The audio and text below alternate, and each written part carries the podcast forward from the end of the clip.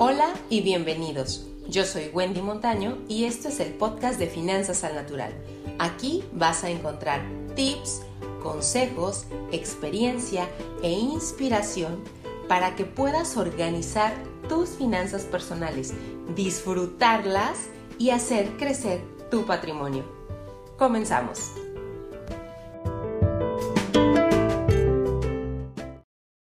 Y el tema que vamos a ver el día de hoy es el de la importancia del ahorro y aparte les voy a compartir cinco métodos de ahorro para que ustedes tengan para escoger el que más les guste o mejor aún, para que para cada pretexto de ahorro ustedes tengan un método que puedan utilizar. Ahí les va el primero y es el método de las 52 semanas. Se los explico de manera breve, ya quien guste igual puede echarle un ojo en internet para más detalle. El método de las 52 semanas consiste en que tú vas iniciando tu ahorro de manera eh, módica o simbólica y lo vas incrementando al doble cada semana. Esto durante 52 semanas, que son las que tiene un año. No tienes que empezar de enero a diciembre, puedes empezar de mayo a mayo, de junio a junio, como tú gustes. Lo importante es empezar. Entonces, la primera semana vas a ahorrar 10 pesos o un dólar. La segunda semana vas a ahorrar el doble, 20 pesos o 2 dólares.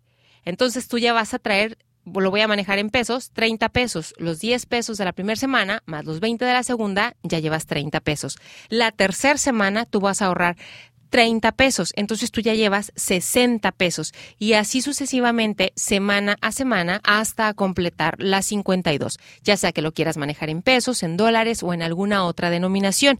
Aquí como verán, de lo que se trata es de empezar con poco para ir afianzando el hábito. Método número 2. Es un método súper sencillo, súper tradicional, que seguramente algunos de ustedes ya lo manejan y es el de los sobres, donde ustedes van a categorizar a dónde van a mandar el dinero. Entonces van a poner ah, el ahorro para las vacaciones, el ahorro en otro sobre para la inscripción de los niños, el ahorro para el enganche de la casa. Estoy dando características o categorías como ejemplo y van destinando a ese sobre en específico una cantidad de dinero que ustedes vayan considerando, pero es una manera de ir apartando el dinero y guardándolo en algún lugar. Es un método muy simple, muy sencillo, pero a muchas personas les funciona. Método número tres, también súper sencillo, que es el método de la botella.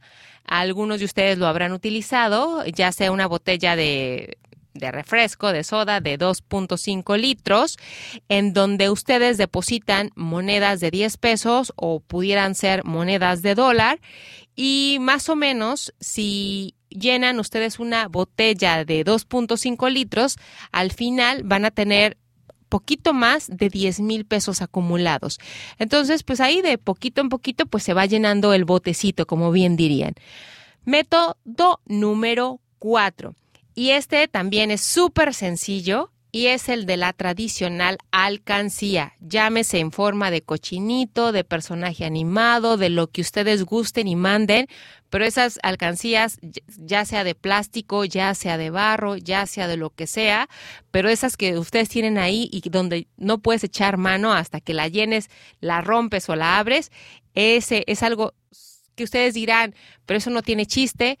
Aquí la invitación es hagámoslo para que realmente tenga sentido esto de que veamos cómo nuestro ahorro empieza a incrementarse.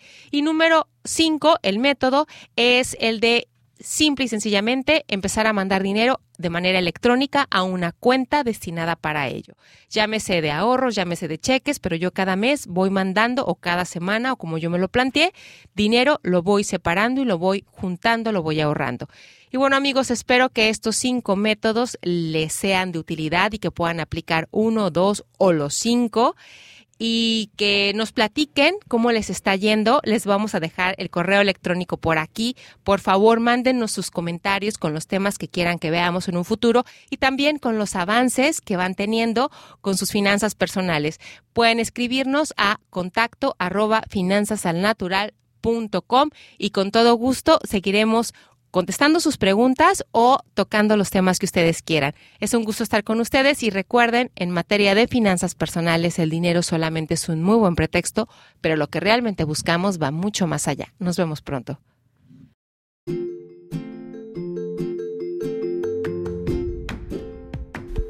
Y hasta aquí el episodio del día de hoy.